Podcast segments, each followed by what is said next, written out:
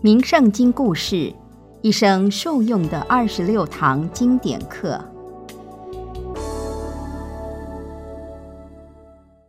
各位听众平安。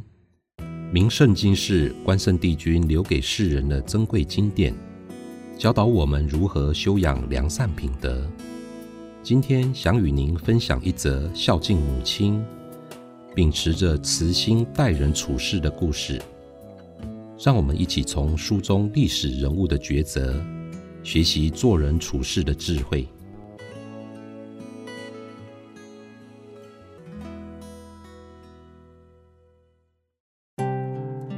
名圣经故事：汉文帝以孝事亲的故事。汉文帝刘恒是汉朝开国君王刘邦的第四个儿子。汉文帝不但爱惜子民，也非常孝顺母亲。有一次，文帝的母亲薄太后生了重病，文帝的心情焦急万分，每天除了处理政事外，一步也不敢离开母亲的身边。治疗母亲的汤药，文帝一定自己动手煎煮。侍奉母亲服药前，也一定会先尝过，确认温度不会太烫，药味不会太苦，确定汤药没有任何问题，才亲自为母亲喝下。薄太后看到儿子如此贴心，非常感动，也心疼他的辛苦。有一次。忍不住对儿子说：“皇宫里有很多人可以照顾我，你实在不必如此操劳。”汉文帝立刻跪下来，诚恳的回答母亲：“若是现在不能在母后身边为您做点事，那要等到什么时候？”才能报答母后的养育之恩呢？三年后，薄太后在汉文帝无微不至的照顾下，终于恢复了健康。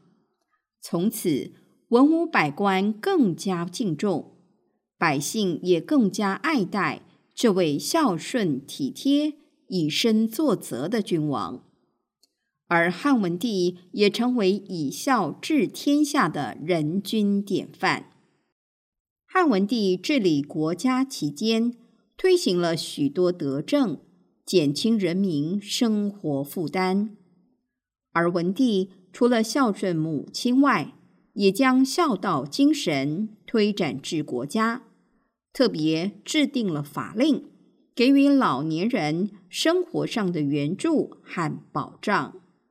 而文帝在过世前，他最牵挂的就是自己比母亲早走，无法再侍奉母亲，所以他不断的叮嘱妻子窦皇后和儿女，一定要好好孝顺太后。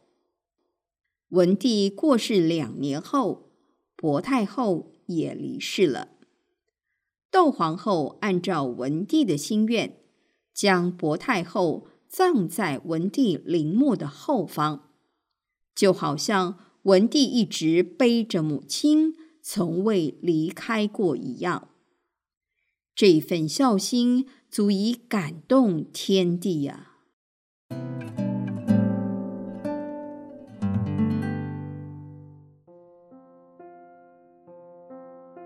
故事中的汉文帝，虽然政事繁忙，仍然时时刻刻孝敬母亲。更难得的是，他推己及人，将孝道精神推行到全国，也让长者的生活都能得到照顾。行天宫平安心语说：“行善莫等待，孝亲要及时。”我们从小到大接受父母的付出，等到终于能回报父母恩情时，父母可能已经不在熟悉的地方等待着我们了。因此，我们要珍惜与父母相处的有限光阴，把握时机，及时行孝，才不会留下子欲养而亲不待的遗憾。而我们孝顺父母的这份孝心，如果能推展出去，就会是一份不忍心见到他人受苦的慈心。秉持着慈心待人处事，相信就能做到孟子所说的“亲亲而人民，人民而爱物”。从爱护自己的父母家人，扩大到爱护世间的万事万物，更接近大同世界的理想。